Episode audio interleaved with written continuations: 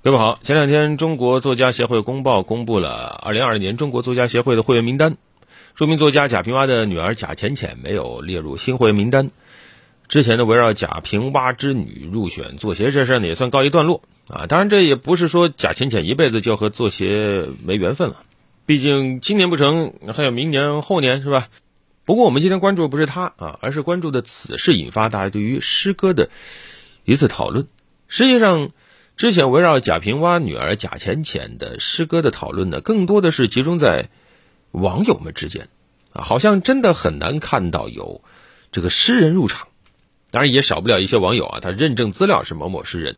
但至少有一点，就是这次围绕贾浅浅的各种讨论、各种传播力很广的文章里，很难看到哪篇文章是真正的从诗歌的角度去评论的。所以，由诗歌话题引发的一次社会文化现象。完全不在于诗歌本身，而在于诗歌以外的话题啊。而这个现象实际上这几年都有，就是每一个出圈的诗歌话题功夫都在诗外，诗本身不知道推到哪儿去了。当然，我们也承认一首诗、一首诗歌、诗词它好坏，也好像没有谁真的能拿出一个就特别标准的这种判断啊。不是不能判断，而是说。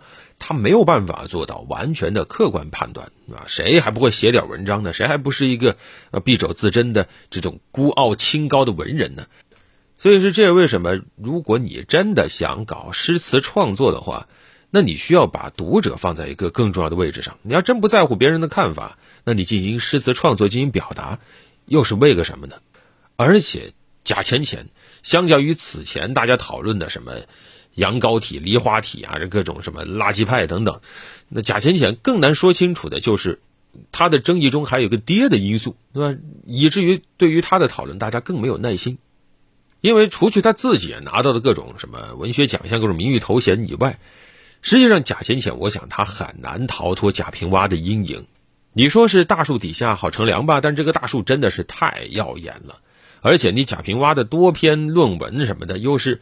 不断的研究你父亲的这个作品，这就让广大的网民更直观的觉得你就是因为你爸爸才获得了这么多好处啊！但同时，硬币另一面就是你也因为你爸爸，你要承受更多的质疑啊！说到底，其实这次大家对贾平凹诗歌的讨论也好，戏谑也好，只是一个表象啊！真正在底层涌动的暗流是大家对于公平的一种质疑，甚至是一种愤怒，而取代了。真正对于水平的一种质疑或者愤怒什么的，当然了，呃，我们也不得不承认啊，你像大众马也说过，对吧？大众马最好的作品是什么？小众马啊，什么文化界、影视圈，包括其他的一些领域吧，子承父业也是很常见的一种社会现象啊。很多很著名的一些人物啊，你会发现他的家世里也都是干这个的。你像王毅的母亲也是个著名作家呀，啊，叶兆言的祖父叶圣陶啊。余华的儿子也去拍自己父亲小说改编电影了，等等吧。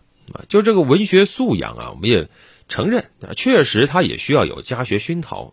但是你要在文学之路上不断往前行，那到底是靠自己靠得多，还是说主要是靠父辈的照顾呢？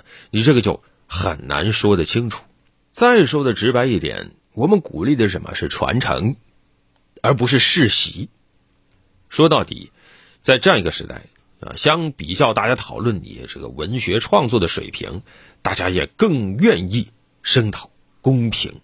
被议论的人要是不服气，你就问问你自己有没有让大家真的服气的作品，而不是让大家一看强烈不适的一些玩意儿。被评论者也可以有自己的不忿啊，你可以不服。我也承认啊，文学的好坏其实有时候也不以当下的评价论英雄。啊，好的作品需要经过时间的考验。然后才能散发出自己的光芒。那你急什么呢？而另一方面，我们跳开这几个人不谈的话，说实话，真的也不想再谈他们，因为毕竟你说贾浅浅他没上，那还有其他的一些这个文二代呢，你说不清楚的，不想说他们了。我们就说诗歌这两个字，当年一句“诗歌已死”啊，几乎宣判了整个诗坛啊，震惊整个所谓的文学界。这个四个字呢？倒不是真的说诗歌死了啊，它真正的意义是说，这个时代变化以后，好像大家慢慢的没有心情，也没有耐心去深入文字的内部，啊，而是大家都停留在文字的这个外壳上啊，大家更愿意去围观、去猎奇，再去展开讨论。而且现在是什么时代？移动互联时代，你就别说大家去耐心去鉴赏、评析一篇作品了，真的文章长一点，连完整看完都是很难的一件事情了。嗯，包括我在内，大家更喜欢做什么？无非就是截个图、截个屏啊，发个表情包啊，转发一下，这是大家最爱做的事情。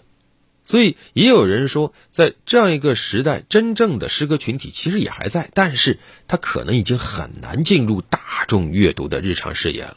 以至于什么呢？以至于他们会，在内部啊圈地自萌，或者不断的在内部进行所谓的江湖纷争，和大众所在的舆论江湖已经是切割开了。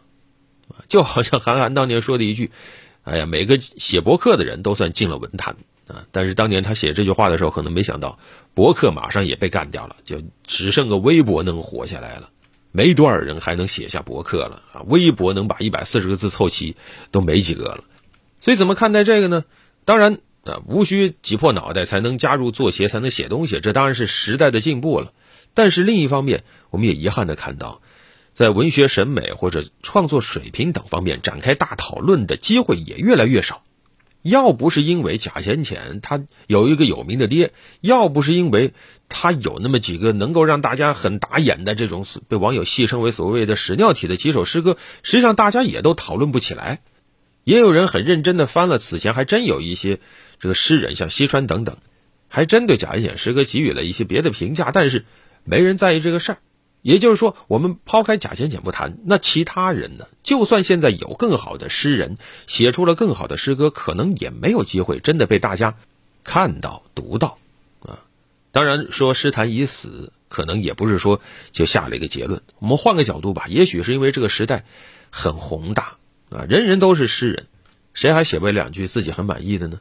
但是就是垃圾增长的速度远远超过了精品出现的速度，所以难免会有痛心疾首的感觉啊。但是我想，文艺表达会有它的出路，也许我们还需要等很长很长的时间，来为我们的后人淘汰掉现在这个时代百分之九十九点九九九九九的垃圾啊。也许千年以后，大家会说：“哎呀，这个时代能留下这么多好的作品呢？”啊，只是不知道我们现在能不能在自己身边找到他们，传送他们。就好像有人开玩笑说，幼儿园小朋友最喜欢的诗，那都在《孤勇者》里面呢。好了，本期就聊这么多。